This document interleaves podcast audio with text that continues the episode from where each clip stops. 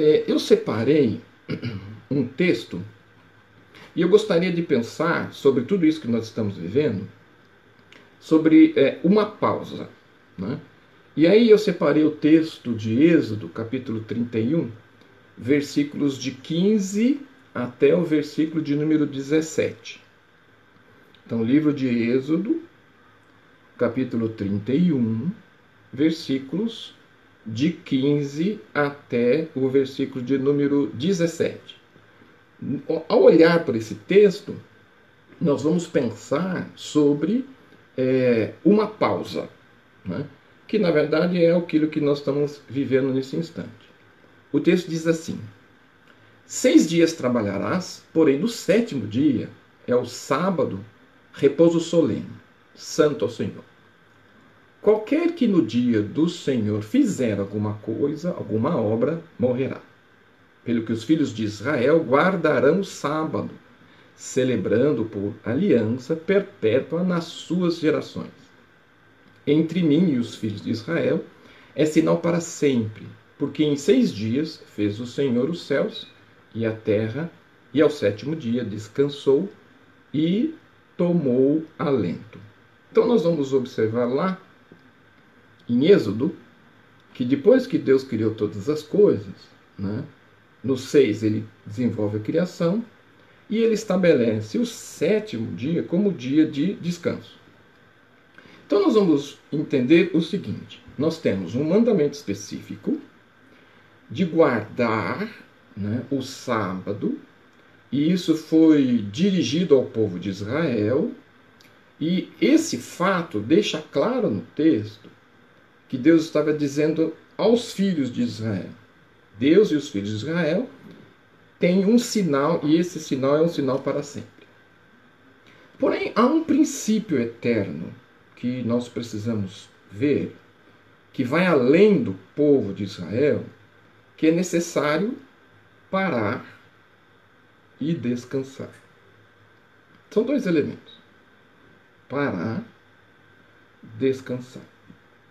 Havia no passado uma propaganda muito interessante da Caixa Econômica Federal e a Caixa ela trabalhava é, com o seguinte tema: tem horas que a vida pede uma pausa.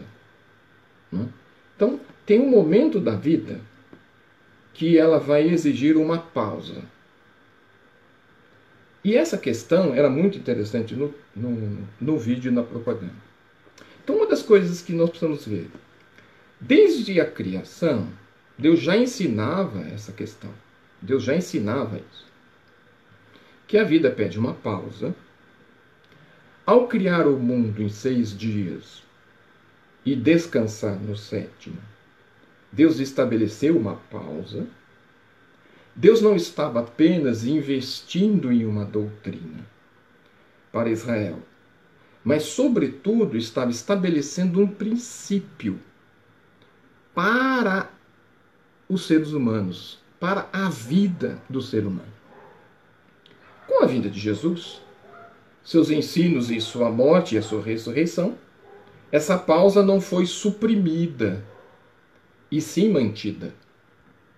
E aí nós vamos ver que a igreja que segue os ensinos de Jesus se reúne como um corpo em um local para que haja esta confraternização, mas ela se reúne nesse aspecto de pausa. Então, é importante pensar o seguinte: é preciso que a vida seja intercalada entre trabalho e uma pausa. Por que, que eu estou uh, dizendo isso para você? Nessa dinâmica da vida, nessa correria da vida, nesse, nessa dinâmica que a gente vive, nós trabalhamos, trabalhamos, trabalhamos, trabalhamos, trabalhamos, trabalhamos, trabalhando e não paramos para pensar, refletir, analisar, olhar, ver.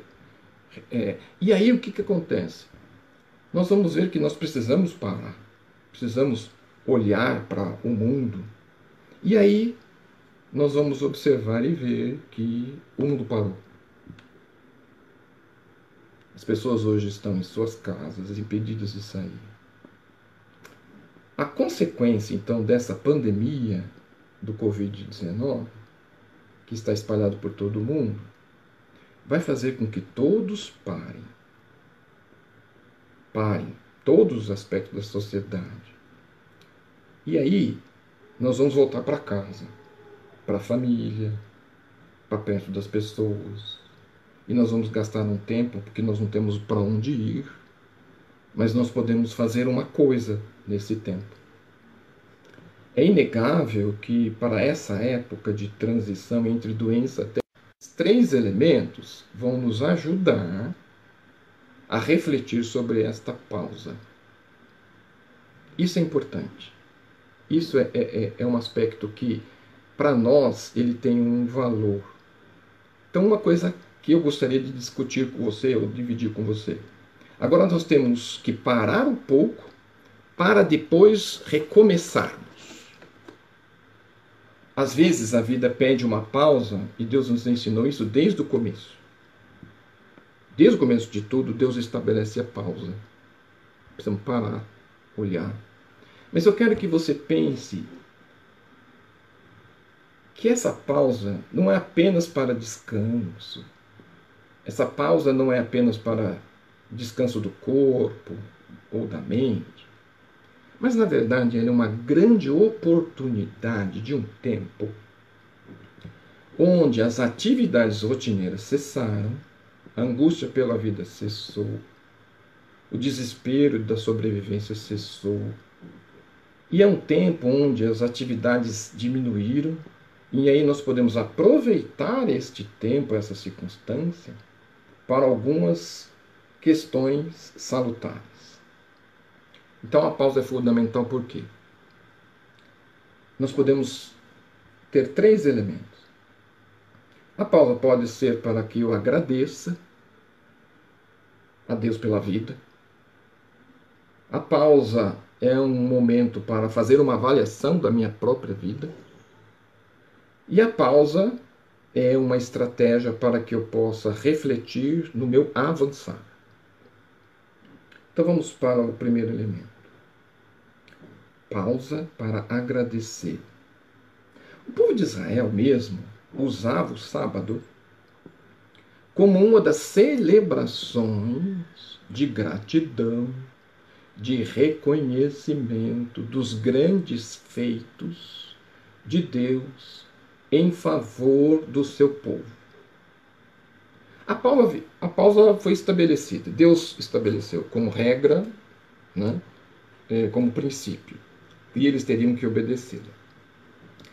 Então o povo de Israel vai fazer com que aquele momento em que eles pararam de suas atividades fosse para que eu celebrasse.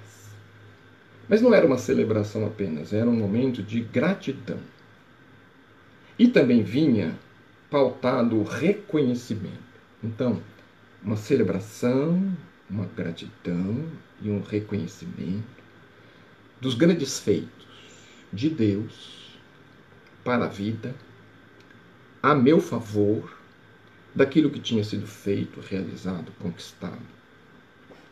Então, nessa pausa que nós estamos tendo da vida, pare para pensar sobre as celebrações que você deixou de fazer, de algo que você deixou de agradecer, do reconhecimento que você muitas vezes deixou passar batido. E faça isso, faça essa, essa reflexão, faça essa atitude, pense sobre essa circunstância. E aí o Salmo 75, capítulo 1, é, Salmo 75, versículo 1, vai nos ajudar a entender isso. Graças te rendemos, ó Deus. Graças te rendemos e invocamos o seu nome e declaramos as tuas maravilhas. Então, na verdade, o salmista está dizendo assim que ele dá graças a Deus. Ele se rende a essas graças. Ele invoca o nome de Deus e declara as suas maravilhas. Um tempo para você fazer isso. Agradeça, agradeça pela vida, agradeça pela oportunidade, porque há muitos que não tiveram essa oportunidade, há muitos que não vão agradecer e você tem essa oportunidade para fazer.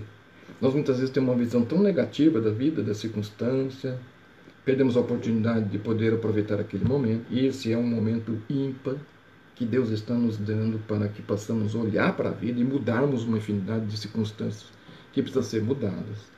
Então, nada, Deus não perdeu o controle de nada, pelo contrário, Deus está no controle de tudo.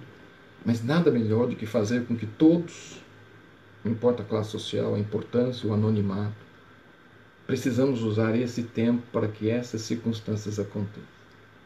Quais são as maravilhas que você tem para declarar diante de Deus daquilo que ele tem feito?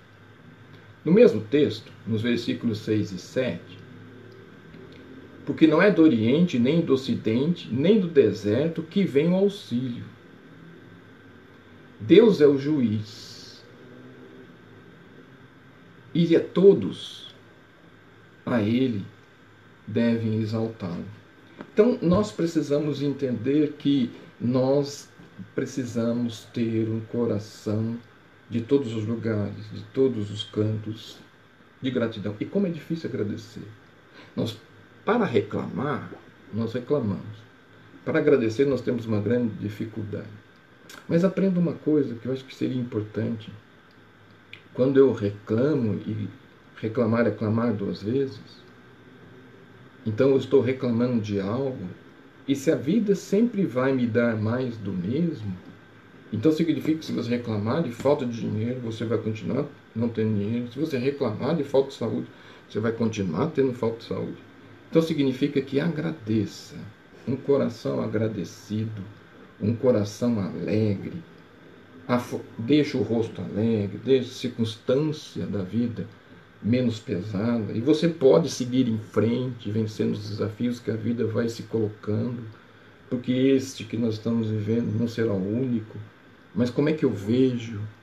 Eu posso ficar dentro da minha casa reclamando das coisas que eu deixei de fazer, ou eu posso estar dentro da minha casa agradecendo pela oportunidade que eu tenho de parar e pensar em mim, na minha vida, nas minhas atitudes, agradecer por tudo aquilo que Deus fez, da maneira que fez, da forma que fez e daquilo tudo que ele ainda fará. A gratidão diz respeito a essa convicção de que houve movimentos até aqui em nossas vidas em que precisamos do auxílio que vem de Deus. Então, é, eu vou agradecer, porque eu não consigo fazer nada sozinho. Deus vem ao meu auxílio e me ajuda nas necessidades que eu tenho vai me ajudar a prosseguir, vai me abençoar para continuar. E aí então eu só posso dizer uma coisa, eu só posso eu só posso ter uma atitude, né? Atitude de gratidão pelo Deus que eu sirvo, por aquilo que ele faz, pelo controle que ele tem, pela oportunidade que ele me dá, pelo, pelos motivos que eu tenho de agradecer. Né? Então isso é um, um fator importante que nesse, nessa pausa então reflita sobre você, sobre sua vida, sobre sua circunstância. Não perca a oportunidade. Né? Não perca a oportunidade de dizer para ele da importância que ele tem na sua vida, do valor que ele tem. Né? E mantenha-se focado nesse sentimento, nesse desejo, nesse querer de agradecer. Então, esse é o primeiro elemento que nós destacamos do texto que nós é, colocamos em evidência de Êxodo, capítulo 31 versículos de 15 a 17. O segundo elemento que nós temos também nesse tempo é que eu agradeço e tenho a oportunidade de avaliar a minha vida. Provérbios, capítulo 12, versículos 15, afirma o seguinte: O caminho do insensato, aos seus próprios olhos, parece reto mas o sábio dá ouvido aos conselhos. Porque o Provérbios ele vai nos ajudar nesse tempo de fazer uma avaliação né, da minha vida, da minha caminhada, das minhas decisões. E ele está dizendo o seguinte: o caminho do insensato ele segue os seus próprios olhos. E para eles os seus caminhos parecem retos. Mas o sábio ele tem uma outra visão e uma outra postura. Ele ouve os conselhos. Então, é importante você parar para fazer uma análise do que você fez até aqui. Né? A gente vai tomando decisão, vai tomando decisão, vai tomando decisão, vai caminhando, vai seguindo. A vida tem uma dinâmica. Nós aproveitamos essa dinâmica da vida, prosseguimos, prosseguimos, mas nunca paramos para saber para onde estamos indo, se o caminho está certo, se na verdade é isso mesmo que Deus quer para nós, se esse é o caminho que Deus estabeleceu, nós achamos que sim, e lá na frente vamos descobrir que não é bem esse o caminho estabelecido. Mas então pare para fazer uma análise do que fizemos, certo? E não só o que fizemos, mas também como fizemos, que esse é um outro aspecto importante. Então, parar para olharmos do que fizemos como fizemos, por que fizemos e o quanto fizemos. Então, nós temos aqui quatro elementos desta análise. Você fez o que fez. Por que, que fez? Como fez? E o quanto fez? Então, esses elementos vão nos ajudar como fizemos, porque fizemos, quando fizemos. E aí vai ajudar nessa dinâmica para você poder fazer a sua avaliação. Né? Então nós estamos dando, para você um caminho, né, baseado no texto de Provérbios capítulo 12, versículo 15, né, para saber se o caminho seu está certo, se aquilo que você tomou decisão é coerente, se você tem sido sábio ao ouvir os conselhos daqueles que estão dizendo que você tomou o caminho errado, que você não deveria ter feito como fez, da maneira que fez, do jeito que fez, da forma que fez. Então, uma dessas questões elas são importantes para você poder olhar para a circunstância que você tem agora e fazer essa análise. Então, se pusemos, se pudéssemos voltar no tempo, se pudéssemos voltar atrás o que você faria? O que você não faria? O que faria mais? E o que faria menos? Então, muitas vezes, quando você para, você diz assim: pera um pouquinho, não devia ter feito. Ou eu poderia ter feito mais. Ou eu poderia ter feito menos. E todos esses elementos, eles são importantes porque eles são ferramentas que vão te ajudar aos parâmetros de avaliação. Porque nós precisamos fazer a avaliação, nós precisamos de parâmetros para botar na balança, refletir. Poxa, por que, que eu fiz? Faria de novo? O que não faria? Deixaria de fazer? Então, todos esses aspectos vão nos ajudar a fazer essa avaliação. Então, é imprescindível fazer uma avaliação não para lamentar, muitas vezes a gente fica só naquele aspecto, fica assim, poxa, não devia ter feito, fiquei, fica se lamuriando, reclamando, né, decisão que tomou, porque tomou, de que maneira tomou. Essa avaliação não é isso, né? não é imprescindível você fazer uma avaliação para lamentar o que você fez ou deixou de fazer. Mas para ajustar, né? Acho que é isso que eu acho que é importante, né? Ajustar os passos reorganizar a vida, evitar os mesmos erros e equívocos que você cometeu. Que na dinâmica das coisas a gente não para para pensar. E esse é um tempo próprio para a gente poder então parar para pensar, né? refletir sobre a decisão que a gente tem tomado, como tem feito. A avaliação em si mesmo, botar lá. Se tem dificuldade de pensar, bota um papel, fiz isso, isso, isso, isso, assim, assim, dessa maneira, assim, assim não estava certo, não deveria ter feito, não era um bom caminho que, que, que me levou aonde eu estou, da forma que estou, do jeito que estou. Né?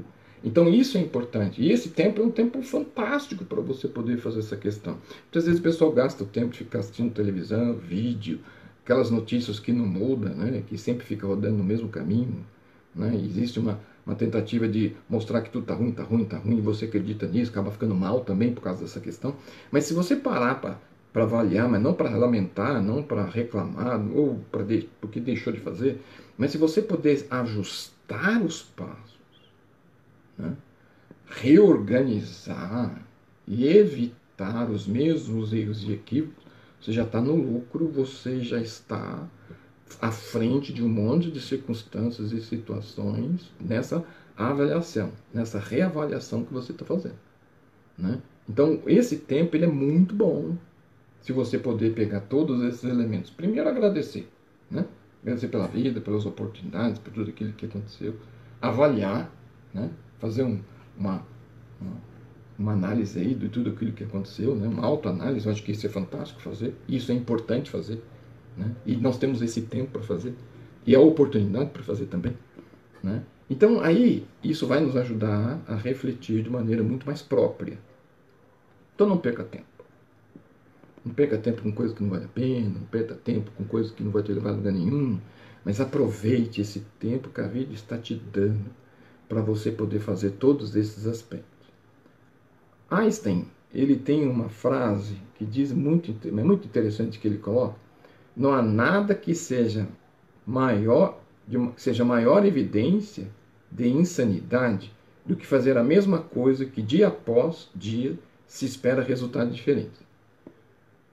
Muitas vezes, vou repetir, não há nada que seja maior evidência de insanidade do que fazer a mesma coisa dia após dia e esperar que os resultados vão ser diferentes. Se até aqui sua vida foi desse jeito, então temos que mudar. E como é difícil mudar. E eu sei que é difícil mudar. Como é difícil sair fora daquela zona de conforto, né, que exige, porque crescimento dói. Né, e eu não estou querendo muitas vezes que nada doa. Então, esse é um tempo de você poder avaliar, pensar. Ah, isso não está certo na, na, na, colocação que ele fez, né? Que as pessoas querem viver do mesmo jeito, que o resultado mude e não vai mudar. Tem pessoas que você encontra 5, 10 anos, ele vai estar falando sempre a mesma coisa, porque não toma a decisão de mudar. Né? E aí isso é uma insanidade, né? porque você vai, daqui muito mais tempo você vai encontrar o discurso é o mesmo, a fala é a mesma, a atitude é a mesma e a vida é a mesma. Não muda nada. Sempre está ruim, nada está certo, nada vai bem. Né? Mas por que, que não vai bem? Porque ele não toma decisão para a coisa melhorar. E é você que tem que fazer. Ninguém vai fazer por você. Deus dá o caminho. Né? Ele aponta, mas é você que tem que ir, você que tem que seguir. Quando Jesus diz assim, eu sou o caminho, a verdade e a vida, ele está dizendo que é ele. Agora, se você não for até ele, se você não viver os princípios dele, se você não se sacrificar por ele, isso não vai te ajudar em nada. Isso não vai te levar a nada. Mas essa é uma expressão importante que se ele diz assim, vinde a mim todos que estáis cansados sobrecarregados, ele está dizendo o seguinte, você tem que ir. Eu vou te ajudar, mas você tem que tomar uma postura para isso. Então é uma insanidade as pessoas querendo que mudanças mas elas não estão querendo mudar nada em si. Né? E aí não vai mudar nada. E a vida vai passar. Né? E essa é o, a grande crise. A vida vai passar. E quanto da vida nos resta? Não sabemos. Mas quanto nós estamos buscando de todas as maneiras e formas e jeitos melhorar. Então nós já falamos do texto que lemos de Êxodo. Primeiro aspecto, agradecer. Então tenha um coração grato por toda circunstância. Segundo, avaliar sua vida, né? os parâmetros da vida. Para quê? Né? Aí é essa questão. Né? Nós estamos pensando no seguinte: eu fiz, eu tenho um coração grato, eu fiz uma avaliação, isso vai me levar para que objetivo? Né? Para avançar. Esse é o, o aspecto, que nós não vamos ficar a, a vida toda nas circunstâncias que nós estamos hoje. Isso é um tempo. Pode ser uma semana, 30 dias, dois meses, três meses. Mas vai passar. E depois que passar? Você vai continuar vivendo do mesmo jeito? Então isso tudo que aconteceu não serviu para nada. Então essa é a grande questão. Nós precisamos avançar e iremos avançar. E aí a experiência de Elias com Deus vai nos ajudar e vai nos ensinar que depois de toda circunstância, depois de todo o aspecto, depois de todos os problemas que Elias viveu, depois que ele saiu da caverna, depois que ele estava no deserto, depois que ele estava desfalecido, depois que ele estava desanimado, depois que Josabel disse para ele que verdadeiramente tantos profetas ela iria matar a espada, enfim. Elias sabia que ela ia, ela prometeu ia fazer. Só que Elias acabou tentando fugir de uma circunstância, foi recluso, foi para o deserto. Lá o texto de 1 Reis, capítulo 19, versículos de 1 a 8, vai nos dizer isso de maneira muito objetiva e clara. E aí, então, o que, a gente vai aprender? Né? Então, Acabe, Acabe fez saber a Jezabel tudo quanto Elias havia feito, como matar todos os profetas à espada. Então Jezabel mandou um mensageiro a Elias e disse: Faça-me os teus deuses como lhe aprouve amanhã a esta hora, se não fizer eu a tua vida como fizeste a cada um deles. Temendo, pois, Elias levantou-se para salvar sua vida e foi e chegou a Betseba, que pertencia a Judá, e ali deixou o seu moço. Então ali ele deixou o ajudante dele. Ele mesmo, porém, foi ao deserto, recluso, a caminho de um dia, e veio e se assentou debaixo de um zimbro e pediu para si a morte e disse: Basta, toma agora, Senhor, a minha vida, pois não sou melhor do que ninguém, do que meus pais. Deitou e dormiu debaixo do zimbro. Desistiu. Eis então que um anjo veio, tocou em Elias e disse: Levanta-te, come. Olhou ele e viu junto à cabeceira um pão cozido sobre a pedra e brasa e uma botija de água. Então, Elias foi, ele mesmo se colocou recluso. Então Deus veio, enviou um anjo e disse assim: Ó, come, bebe. E aí Elias fez o quê? Voltou a dormir de novo. Voltou segunda vez o anjo do Senhor, tocou-lhe novamente: Levanta-te, come, porque o caminho que será sobremodo longo. Elias então levantou-se, pois comeu e bebeu, e com a força daquela comida, caminhou quarenta dias e quarenta noites até Horebe, o monte de Deus. Elias ele também precisou de uma pausa no ministério dele. Na verdade, não foi nem Deus que deu-lhe a pausa. Ele provocou a pausa. Foi para o deserto, deitou, o anjo foi, deu comida, ele voltou a dormir, o anjo voltou, tocou nele de novo e disse assim: Ó, come, porque essa comida você precisa de força. E é interessante porque ele, por destino da onde ele estava, para onde ele iria, que era o Monte Oreb, ele na verdade tinha uma caminhada de 40 dias e ele caminhou 40 dias e 40 noites. Então nós podemos ver assim que eh, todas as circunstâncias que a vida nos impõe, um momento de reclusão, um momento de dificuldade, um momento de adversidade, eu preciso agradecer, avaliar para poder avançar.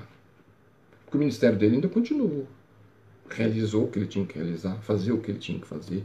Nós vamos realizar o que vamos precisar realizar, vamos fazer o que Deus tem para nós como princípio, mas esse tempo é um tempo de pausa, de reflexão. Aquela pausa a fim de que, na verdade, coisas importantes possam ser avaliadas e assim, à medida que nós possamos verificar essa caminhada, nós vamos ouvir a voz de Deus para enfrentar todas as adversidades que virão pela frente. Mas aí nós vamos estar o quê? Preparados para isso. A dinâmica da vida não vai ser aquela que vai nos dar o direcionamento. Mas você vai estar o quê? Robustecido alimentado. Através da sua avaliação, através da sua gratidão, através daquilo que você tem como princípio e objetivo para que o alvo possa ser alcançado. Nós não podemos viver de qualquer jeito, de qualquer modo, né? Aquela música absurda que muitas vezes as pessoas cantam, deixa a vida me levar, a vida leva eu, quer dizer, a vida não leva ninguém, né? Então nós precisamos saber que as decisões que eu tomo me levam para o lugar onde estou, mas eu posso parar, refletir, analisar e mudar o caminho. Né? Conversão nada mais é do que mudança de caminho, mudança de alvo, de objetivo. E nós precisamos disso. Você precisa disso. Se você não precisasse disso, nós não estaríamos vivendo o que nós estamos vivendo agora. Parou para pensar nisso? Por que você está recluso? Por que, nós estamos cada um na sua casa? Porque nós perdemos esse aspecto. Comunhão, adoração, família, relacionamento. Olha que coisa interessante. Você não consegue ir para lugar nenhum. Você vai ser obrigado a ficar junto com as pessoas da sua família. E você vai ficar olhando um para o outro. Você vai ter que conversar um com o outro. Você vai ter que ter um tempo um com o outro. Você vai gastar tempo de oração um com o outro. Você vai ter que refletir na vida sua e do outro. Mas melhor você refletir na sua. Para que, na verdade, depois a vida possa caminhar. Que, que a gente aprende nesse momento de pausa? O que você tem para agradecer? Você já parou para pensar nisso? Você tem buscado agradecer? Quais são suas frases de gratidão? O que, que você pode dizer agora para Deus em termos de gratidão? Senhor, eu te agradeço pela vida, pela oportunidade, pelo caminho que o Senhor me deu, pela família que o Senhor me deu, pelo Deus que o Senhor é. Isso é motivo de gratidão. Segundo, como é difícil fazer análise da vida. Dos outros é fácil.